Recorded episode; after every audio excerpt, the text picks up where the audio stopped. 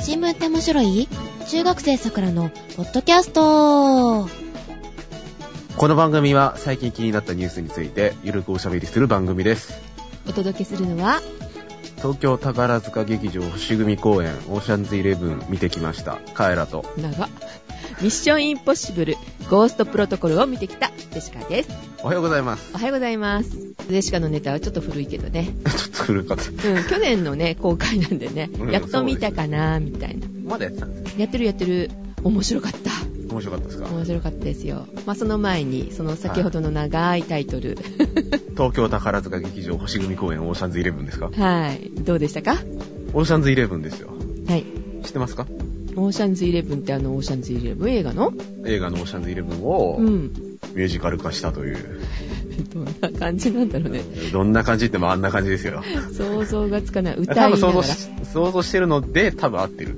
え歌いつつの金庫破りするみたいな。いやね、良かったですよ。あのね、演出がね、非常に素晴らしかったですね。楽しめるんですねそれなりに楽しかったですね。えーその何あれはどうなの金庫破りのその雰囲気は結構体を駆使してそれもやっちゃうのいろいろ、まあ、その舞台で表現できない方法とかあるじゃないですかうん。うん爆破とか。そうねうんっていうんじゃなくて、まあ、うまいこと、まあ舞台上で、こう、臨場感溢れる感じで、えこう表現をしてるっていう映像を使った演出とかね。ーうん僕嫌いなんですけどね、基本的には。あ映像もバックでのこう流れるわけねそう、あの、要所要所で、うん使うんですけど、うんそのね、要所要所の抑え方が非常に良かったかなと。映像さ今ほら、うん後ろに流すだけじゃなくって前の方に幕張って映像流したりとかもするじゃないスクリーンでね。あれすごいなと思うんだけど上手に使うと、ううんんそ上手に使わないと、じゃあお前なんで舞台やってんだよみたいな話になるので、あ あそれが許せないのねそれ許せないので、うんうん本当にちょっと、あの、今頭の中に二人ぐらい演出家いるんですけど、 あそう顔洗って出直してこいと、ちょっとこの場でね、言わせていただきたいです ね。あえて名前は出しませんけどね。 いいよあのイニシャルトークで誰さんと誰さんですか S さんと K さんっていうね、 うんあの、男性の演出家と女性の演出家がいるんですけど、うんうんちょっとお前らよ、みたいな。ああそんな方がいらっしゃるいらっしゃるんですね。うんまあ、それをみすみすね、こう、上演させてしまうね、劇団側もね、ちょっとね、頭冷やしてこいっていう話なんですけど。というふうにね幼い頃から見てる彼らが思うのでん反省しろよ、そうだよ。みんな思ってるんだろうねきっとね いや、いや、まあ、そそういうのも全然いいよ、みたいな。人もいるあそれよりなんとかさんでかっこいいよね、みたいな。ああそっちかそっち行っちゃう人もいるんですけど、うん僕は、あえて、うんあえてというか、そういう入り込み方がいまいちできないので、うん女性みたいにはね、で、どっちかっていうとこう、脚本演出の方から見ていこうかな、みたいな。ああなるほどですよ。えっ、とジェシカの方のミッションインポッシブルうん。ジェシカの方のミッションインポッシブルこっちオーシャンズイレブンですけど。そうそうそう 映画ネタだよね二人まあね、うん意外にこう、統率が取れててよかったわ。うんこのミッションインポッシブルもやってほしいね、宝塚。ワイヤーやるんです。バッとこうやって、ギリギリで止まるみたいうな。ん、あの、高層ビルのところをね、やってほしいね。落ちるとこさろとか。あ、それ難しいでしょ。うんまあ、 あれはね、印象的ではありましたが、あの、トム・クルーズが結構年齢的に来てるので、どんな感じかなそうっでていうのも気になったんだけど、いやー、頑張ってて、まだまだいけるね。まだ行きますか あと5年は大丈夫かな。5年。 微妙じゃないですか、こううねん、やっぱりね、こういう俳優さんって大変だなーって思って見ておりましたが、やっぱりね、演出だね、これもね。いいね。いよかったですかうん。まあ、アクション、息つかさせない、あの、アクションっていうのもすごい良かったんだけれども、ストーリー的にももう面白かったかな。あ新しい人をこう、入れてくるっていうところも良かった。新しい人が。 私、あの、はっきり言いますと、主人公あんまり好きく、 出た、出た、主人公嫌い宣言。好きくなくて、あの、この人の魅力で見に行くわけじゃないのよ。ミッションインポッシブルが見たくてっていう。そう。女性はやっぱり誰かが出るからって見に行くじゃないまあ、大体そうですね、世の中の女性はね。うん。あの、1.5割ぐらいしか、あの、女性が入ってない人は。他どこ行ったの他何みたいな。でもその1.5のところがすっごいときめいたのが、サイモン・ベックっていう方と、はい。ジェレミー・レナーっていう人にね、ときめいちゃって、ときめいちゃったんですか見る機会がある方は、へーっと思って見ていただきたいなと思います。新しいメンバーは、あの、決して泉谷しげるではないんですよね。 あー、ちょっと違うけど、癖あるから。あのー、なんだっけ、ワイヤー磨いてる泉谷しげるは新メンバーですとか、俺のおかげでよ、みたいな CM あったじゃないですか。なるほど、なるほど。はい、そんな、ね、はい最近の話題をね、今おしゃべりしましたが、はい。え今日多分2月6日だと思うの。そうですね、多分ね。多分ね、んお誕生日おめでとうありがとうございます。っていう方がいらっしゃいまして、うん。そのおっ誕ていう方って、お誕生日をお祝いするためにですかね、なんかね、素晴らしいイベントが今日ございましたのね。ございましたよ。ね、なんかハグされたハグはされてないでえ、頼んでたのにな、ハグしてくださいねって、努力しますっておっしゃってましたがす。い、や、それは、あの、前向きに検討します的な。はい、ご報告いただきましょうか、カエラくん。はい。写真家のはい、荒木さん、もう荒木氏。はい、は荒木氏い、さんとお会いしまして、はい、まあちょっとお茶と食事をご馳走になったんですけど、荒木さんに荒木さんに、 お忙しい中、時間を割いてくださった10分ほどもうちょっと、 5分お茶、5う分んごご飯飯。ご飯みたいな。うそれ、マックと牛、牛丼でも5分、5分 ダメでしょ、それ。ん、ち厳しい かな。ょっとね、あの、おしゃれな場所でね、も3時間ほど喋り倒して、う、まあ、しゃべ何を喋ったかだいたい、こうね、想像つくよね。皆さん、た、例えばえー右翼的な、左翼的な、みたいなのの戦わせの固い話をしたんだろうね、きっとね。そんな極端かどうかわかんないですけどう、ん、まあまあまあ、ゆるい話から硬い話までいろいろとね、うん、うん、うん。しまして。お勉強になったでしょう。ありましたよ。どんな話だったんだろう。あの、まあ、触れちゃいけないところは触れずに。え、聞きたいですかちょっとね、聞きたいよね、リスナーさんたちもね。この、若いのとおじさまと、 はいまあ若いのもね、中身若いかどうか知らないですけどね。年齢不詳だからね。年力症だからね。うん。まあなんか印象的だった話だと、なんか最近、まあ僕が前回はい。紹介したあの防衛大臣の人はいはい。の話をね、ちょろっとしてて、うん。まあ荒木さん自身は最近ちょっとお忙しくて、うん。ニュースとかあのご覧になってないようで、はい。まあその、まあ具体的なことはいまいち言えないけどう、ん。やっぱり国会でうん吸い上げ足取りをするのは良くないよね、みたいなうん。おっしゃっててう、ん。まあ結局その国会議員全体の質が下がってるというか、建設的なこと言わないし、見た目からしてなんか国会議員になんか国会議員らしいというかふさわしい人っていないよねみたいなことを喋ってたんですけどう、ん。そこで彼らはそこで彼らは、でもえ、僕は、あそうなんですかってこう聞きに回ってたんですけど、まあその防衛大臣の話はね、そんな感じだったんですけど、その次に、まあ僕からね、話題を切り出したんですけど、はい。 AKB って我慢ならないですよねって話をしてて。 そこにそれ当ててくる。 あ、そな、なんなんですかみたいなこと、ちょっとね、あの、久しぶりにこう、なんか AKB に対する怒りがね、う。うん。ふつふつと湧いてきたんで、こうね。うん。荒木さんなんて言ってた知ってた ?AKB は。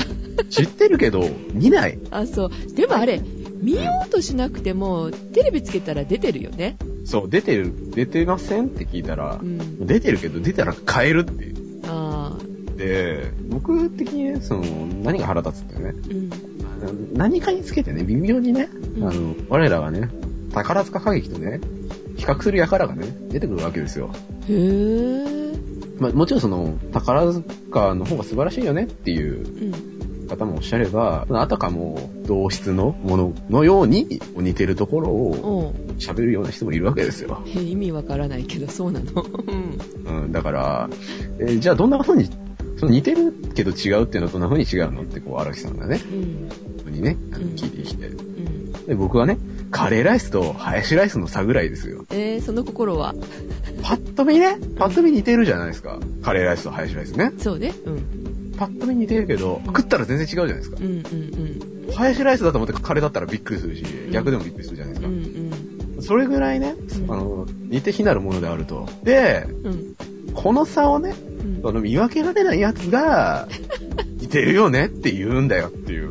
あー、かなり障害があるよね、それね。そう。で、その味覚音痴はどっからやってくるかっていうと、うん普段からジャンキーなものばっかね、食ってるからだと。あー、はい。それそのジャンキーなものっていうのは、まあその、まあメディアのねん、論に置き換えてみると、その質の低いね、コンテンツだとかっていうものが、まあ世の中に溢れすぎてるし、それをそれと分からず、しょっ辛いからとか甘いからとか、っていう理由で、大量摂取してる人が多いよね、そうでやっぱり、いいものをう、んちゃんとこう、なんだろう、意識的に探して、それを見極める力って大事だよねっていうところにまとまったんですけ ど、それをお気に入りであの荒木さんおっしゃってたのねあそう、のカレーライスとあハヤシライスに例えられたよってなかなか斬新だったねみたいなことをおっしゃってたんで何の話かなって私それ防衛大臣の話をしてたのかなと思ったらねどっちか違だう AKB か、 AKB だった。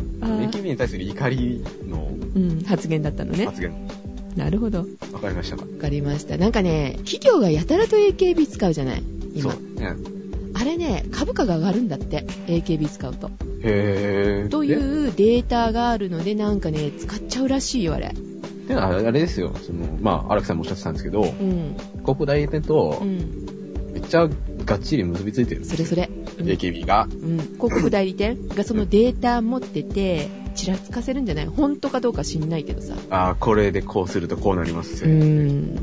っていうような記事をちょらっと見ましたけども、あそんなことでちちらら、っと見ましたけど、そんなことで企業使うんだと思ってさ、イメージどうよって思うんだよね。いや、だから、そこも、いわゆる、ジャンキー化してるわけですよ。ねえ、アホちゃうって思いながら。うん、そういうやつが、本当に一回、僕のとこに来てください。ダメダメ、AKB って人気あるんでしょ私たち潰されるよ。あ、やばいわ。そうそう、リスナーさんかたちもね、こうね、好きな方いらっしゃると思いらっしゃると思うけど、う。うん。まあ僕はそういうスタンスなので、なんかそれでも、AKB はうん。素晴らしいんだとうん。思う方は、あの、メールをください。そうね、語ってほしいね。もう、その、まあ、なんていうか、ある種ね、憶測でものをね、言ってる節ありますよ。うんうん、うん。特に AKB に対しては。ね、ちゃんと見てないからね、好きじゃないちゃんと見てないからうんうんだから、ある種その AKB に対して失礼な物言いをしてるかもしれない。うんであれば、うんぜひその、僕を納得させるようなメールをいただけると、大変その、まあ、ある種建設的ですようん。ね。そうそう、視野広がるしね。そうそうそうそう。っていうメールをね、ぜひお待ちしておりります。はい。ます。はい、お待ちしております。ます。はい。では、今週の話題に移りましょうか。はい。アットサクラジオのニュースをお届けいたします。カエルくんどうぞ。ツイッターに関しての話題なんですけどう、ん。ツイッターが国別のね、はい。検閲を始めますっていうニュースは見ましたかいえ、見てないですね。ツイッターが始めちゃうのうん、ツイッターが、運営が、ええー、何それ。アメリカ時間で1月の26日にうん。発表があったそうなんですけど、その特定のですね、国からのコンテンツの削除依頼、ツイートだとかうん。っていうのがあった場合に、うん。その国ではそのツイートを見せないようにして、あで、だけど他の国から見られるっていうサービスを始めるそうなんですあ。ね。なんですか、それ。えー、それ、きっかけはきっかけ、なんか前触れもなく発表されたそうなんですけど、まあいろいろとそのまあ去年、特に去年か、あの、ツイッターで盛り上がった、ななんか民主化の運動とかあったじゃないですあか。あ、はいはい。まあい一部ではね、そういうのも、まあ鑑みてみたいなところもあるんじゃないかっていうふうに、うんまあその、述べてる新聞記事もあったんですけど、まあ、この検閲って言うんですけど、うん、ちょっと検閲とは違う雰囲気しますよね。そうだね。その国では見られないけど、他の国では見られるっていう。だし、結局、検閲って言うけど、その未公開のツイートうん、をフィルタリングするわけではないと。まあ、そのタイムライン上にあるやつを、うんあの、ちょっと消してくださいっていうのを消すと。うん、だから、全削除ではないんですよね。部分削除っていうか。はいはいで、まあ、そのツイッターの運営のブログっていうのがあるんですけど、まあ、そこで新しい機能について、まあ、述べられてるんですけど、僕引用ね、えっ、と、ある意味で、これ、まあ、ここに国別検閲、はい、まあ、あのこのブログだと新しい能力というふうにあの述べてるんですけど、はい、は、ある意味でこれは優れた回であると。うん、神を悪く言ったり、ヒトラーをよく言うことが禁じられてる国々が、うん、それらの制約をツイッターにも拡大できるようになると。うん、しかし一方では、神を悪く言ったりヒトラーを言うことが禁じられている国々が、それらの制約をツイッターにもで契約できるっていう、これもう一回言ってんだ よねか、俺。まあいいや。はい、えっとですね。うんまあ、今、ので、まあ、分かっていただけたらと思うんですけどう、ん。結局その国の法律解釈をツイッター上にも適用できるようになりますよっていうので、合法的にこれはダメですって認められたツイートは消せるっていうもので、これ一方で、もちろん反感っていうものがあるわけですよ。うんうんで、まあ、ハッシュタグで、ツイッターブラックアウトっていうハッシュタグがあるそうなんですけど、うん。ほあの英語圏だとかアラビア語圏のユーザーがこれのこのハッシュタグでツイートをボイコットしようってツイートして広めてるってよくわからない状況なんですけう。ど、んじゃあお前らつぶやくなっていうね、話なんですけど、まあ特にね、そのトラフィックの量とかに変化ないそうなんですけど、そのハッシュタグがね、影響してると認められないそうなんですが、パッと聞いた感じだとやっぱりあのジャスミン革命みたいなこと、うん。うん、あれを起こさせないようにしようってしてるってことかしらね、うん。で、まあそうなんですけど、うん、あくまでも削除依頼はその国のね、法律に基づいた依頼で、かつその方が有効な国だけ適用される。うんあくまでもその道理が通ったその削除依頼しか飲みませんよっていう。えーその削除ってあの人に対してしちゃうのかなその投稿1個の投稿に対してするのかしらその検閲もすごいよねアカウントってことどうなんですかね。うあんまりそこら辺について書いてなかったんですけど、うんまあ、その26日かの後に、あの、まあ補足的にあの、ツイッターのブログで、あの説明がなされてて、コンテンツ取り消しうん行政に対するより細やかな措置は、言論の自由、透明性、説明責任においても、そしてユーザーにとっても良いことだと確信しているとえいうふうに、あの、ツイッター運営側は、まあ、言ってるみたいで。えーそうなのうん。逆のような気がするよね特定のコンテンツに対しての国別で、あの、そういうフィルタリングを実施すると。へーでですね、まあ、ここまで聞くと、うんどうにも怪しいと。怪しいよねちょっとなんか一握り掴まされてんじゃねえかみたいな、うん思うじゃないですか。うんなんですけど、ここでですね、ツイッターさんちょっとね、お偉いなって思ったのは、はいまあ偉いかどうかわかんないですけど、その、まあこういう新しいポリシーのもとですね、ツイッターはですね、その削除したツイートを、チリングエフェクツ、チリングエフェクツうん、うんまあ萎縮効果っていう、まあ英語なんですけど、はいっていう名前のですね、このサイトなんですけど、で、まあ和訳すると、うん抑止効果情報センターみたいな名前になるそうなんですが、うんこのサイトっていうのが、そのアメリカの消費者保護団体と、ハーバード大学、スタンフォード大学だとか、という有名なあの大学のロースクールのはい共同プロジェクトで立ち上げられたサイトなんですけど、はいこのサイトの目的はですね、インターネット上の違法行為に対する警告上の事例を分析して、受取人の行為が合法である場合の対処をレクチャーし、逆に問題の行為が違法である場合、そのことを理解する手助けをすることであると。ほーだから、削除依頼とか、その、内容をどうしてかっていうことを、その第三者の機関うにん報告して、それをこう自由に見させると。で、この、まあ、萎縮効果っていうね、そのサイトの名前の由来っていうのは、まあ、こう法律用語らしいんですけど、はいまあ、ウィキ先生によると、刑罰だとか、規制を定める法令の文言が不明確であったりだとか、うん過度に広範囲であるという場合に、その法令の適用を恐れて、本来自由に行える行為だとか表現が差し押さえられてしまうこと。で、これ今日本で有名なのが、個人情報保護法だそうですね。へーだからあまりにもその広くて、うんこういうことしたら、ひょっとしたら、これ引っかかるんじゃないっつって、あーこう、うんうん例えばなんだろう、同窓会の名簿を配りませんみたいな、っていう、まあそういった法律の効果というか、そういうなんか、悪影響のことをまあ萎縮効果っていうそうなんですけど、うまんあそういう、まあある種の悪法に対して、公平にフェアにみんなでちゃんと分析していこうぜっていうサイトらしいんですね、このサイトは。だから、そのツイッターに限らず、そのうん Google の削除依頼だとかもそこで報告されてるみたいですね。へーそういう期間があるんだだから、まあ納得いくものは納得、みんなでそうだねって納得するし、うんお前それするとやりすぎじゃねえのって言ったらもうこう、なんだろう、そういう文句、なんか文句が出てきて、ちゃんと正しい方向に持ってこうみたいなサイトらしいですよ。へえ。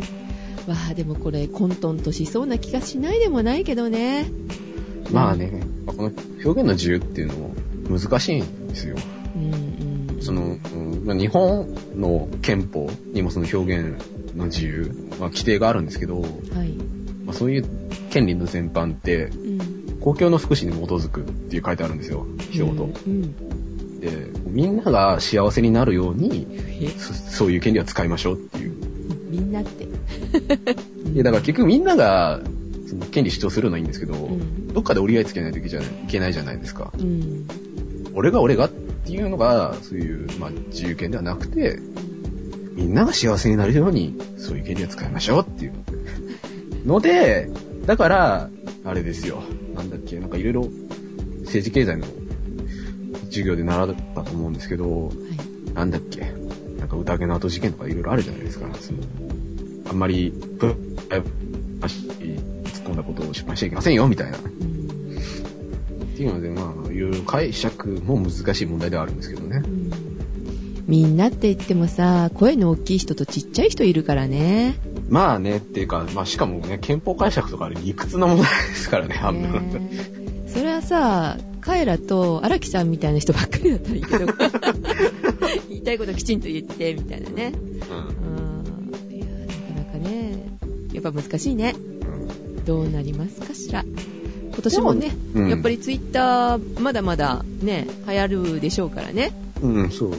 まだ全然活発ですもんね。ねフェイスブックに取られるとか言ってフェイスブックがね上場したりとか株式上場したりしてますけどもしてましたね。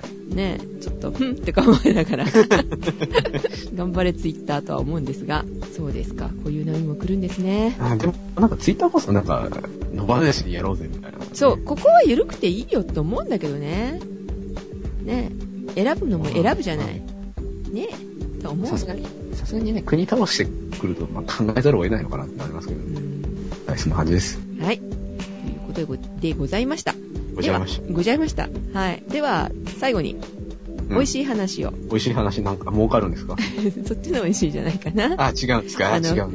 Facebook の株買えってなんか高いらしいねまあ、高いでしょうな。うんなんか NTT が上場するのに次ぐぐらいのえね、えらしいですよまあそっちの美味しいじゃなくてジェシカが美味しい食べ物の話ですお森永パルムアイスクリームですね、ー。これはい、がこの時期に新製品出すかって確か10月11月ぐらいだったかなうん。のお話だったと思うんですけども寒い時期に出すってよっぽど自信作だよねって言ってで、えーっとうん先日買いましたついに。ついに買っちゃいましたえーっ、とね美味しかったですでこれは、えーうんバニラチョココーヒーチョコっていうねコーヒー。なんか、スタンダードのやつですかあ外側はチョコレートのコーティングいつものパルムなんですけどもプレーンのやつねうん。中がマーブルチョコレートになってる感じま、んまだらそうそうそうそうコーヒーとチョコレートとバニラがっていちうょっま,、と今、まだら色色鮮やかなあのタブレット状のチョコレートがいました、頭に。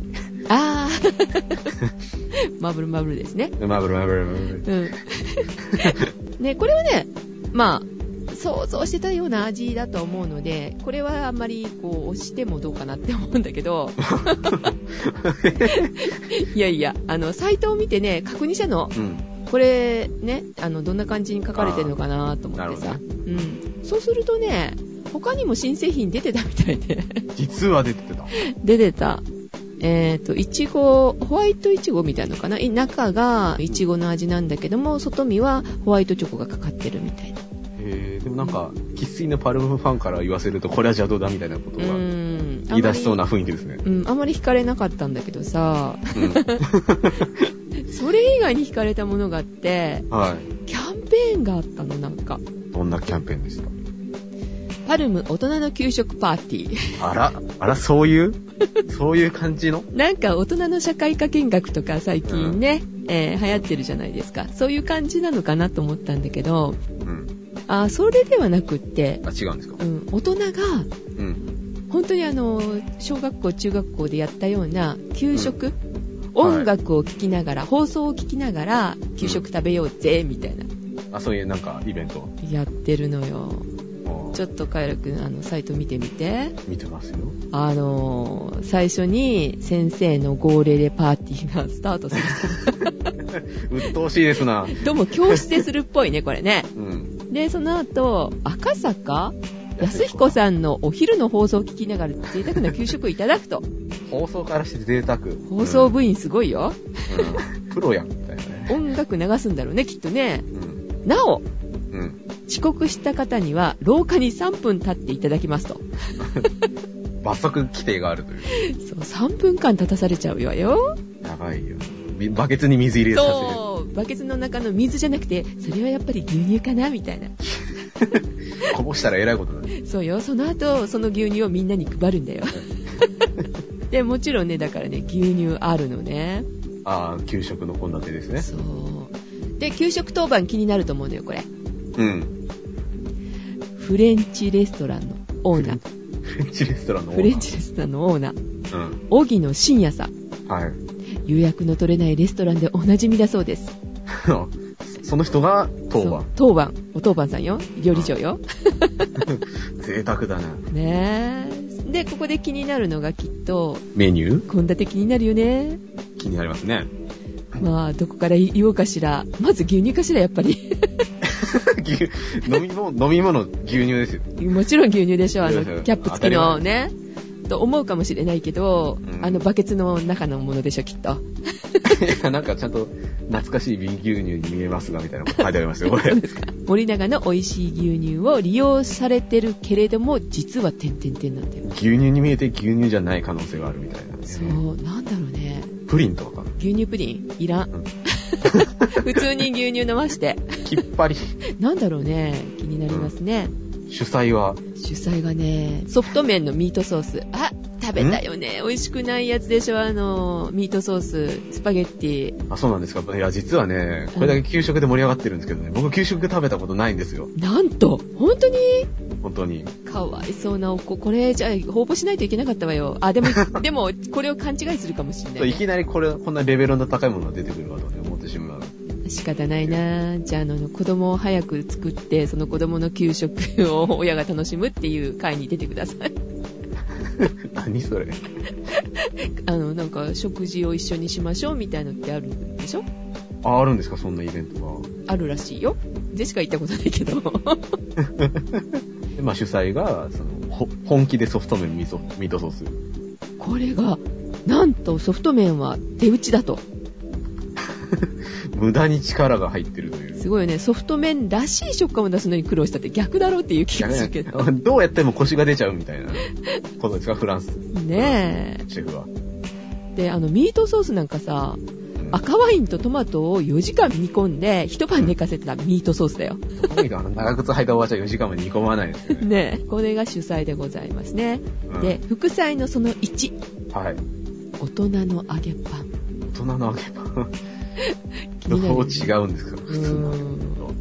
全然違いますね。揚げパンって言ったらさ、中身ちょっとおかずっぽいのが入ってるよね。